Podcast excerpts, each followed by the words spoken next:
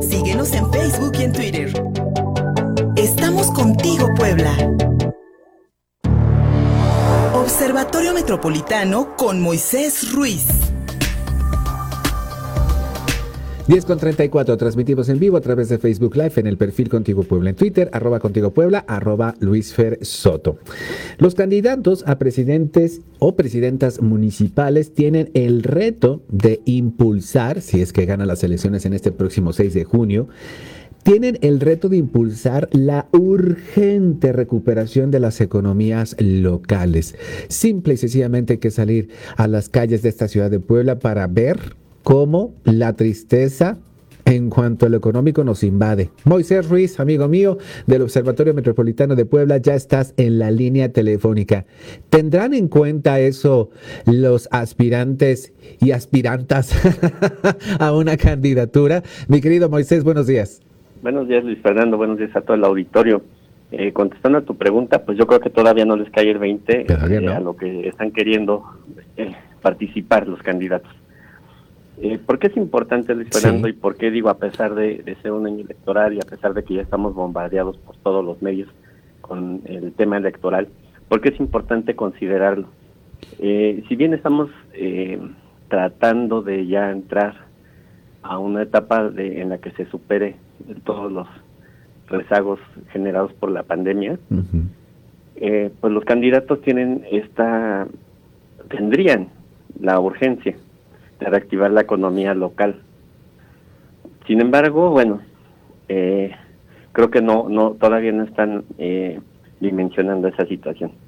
Porque es importante eh, poner esto, este planteamiento, Luis Fernando, a la escala de ciudad. Recordemos que la ciudad es el reflejo de las políticas que implementa un gobierno. Y, por ejemplo, esta política de austeridad que ha manejado la, la cuarta transform la auto autodenominada cuarta transformación. Eh, si bien eh, pues ha sido una política en la que se intentó racionalizar los recursos públicos para eficientar y eh, hacer más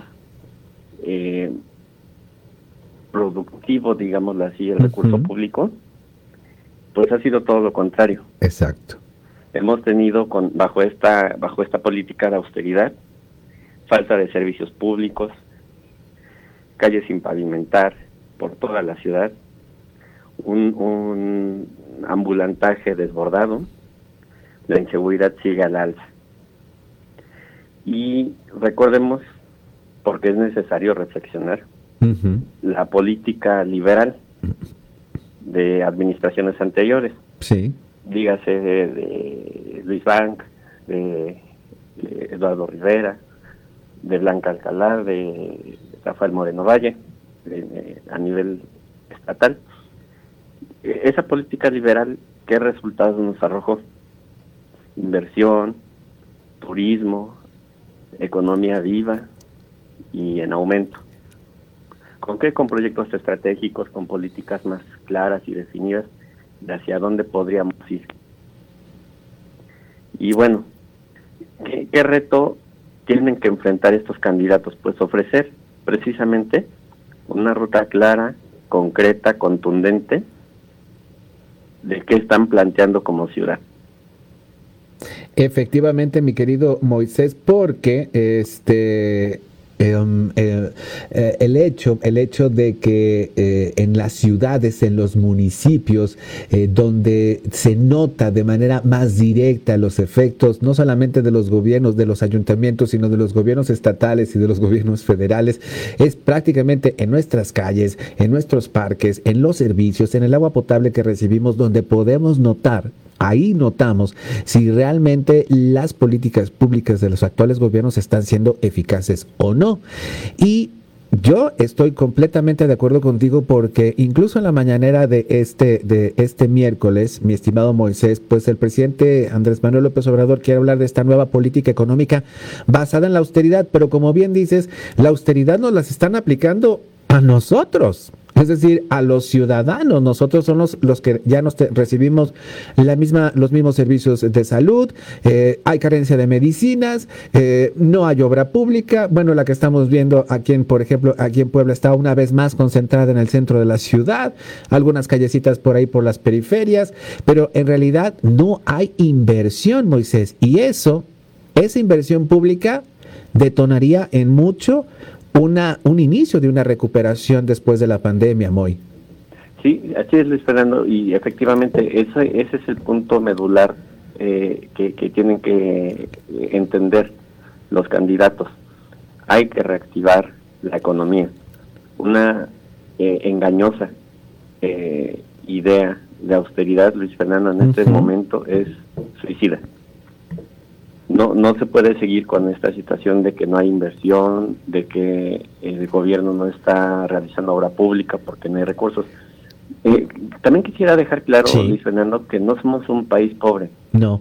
Esa idea de que nos ha tratado de vender el presidente y sus eh, seguidores, de que somos un país pobre y debemos de estar todos eh, bajo esta idea de la austeridad, es falsa y es errónea. Es falso. Somos, eh, estamos dentro de las 15 economías más grandes de este mundo. Hay recursos. Eh, si bien la, la corrupción, que eso sí es verdad, ha eh, disminuido la capacidad de, respuesta de, las autoridades en muchos rubros, eso es lo que se tiene que destacar, Luis Fernando. No una idea de, trabajar, de, hacer menos con y, de ir recortando el presupuesto. Eso en estos momentos, Luis Fernando, es suicida. Es suicida, efectivamente, es suicida. Yo podría decir que es un crimen de lesa humanidad, mi estimado Moisés Ruiz, porque mantener, mantener concentrados los recursos públicos en quién sabe dónde, porque realmente ni siquiera en eso tenemos, eh, tenemos certeza, no hay transparencia en el manejo de los recursos públicos, en eso tampoco nos cumplió, como bien dices, la autodenominada 4, t y eh, lo importante también es saber y exigir como ciudadanos, mi estimado Moisés, que los ayuntamientos pueden hacer algo. Pueden, eh, aunque el gobierno federal ande por otro lado, los ayuntamientos tienen recursos y pueden implementarlos para entonces ayudar a su población, lo que no estamos viendo en Puebla, Moisés. Así es, Fernando. Mira, yo quisiera terminar con dos puntos, sí. Eh, con esta reflexión, eh, porque hay que ver qué nos están ofreciendo en estos momentos los candidatos. Mi respuesta es que nos siguen ofreciendo politiquería. Politiquería.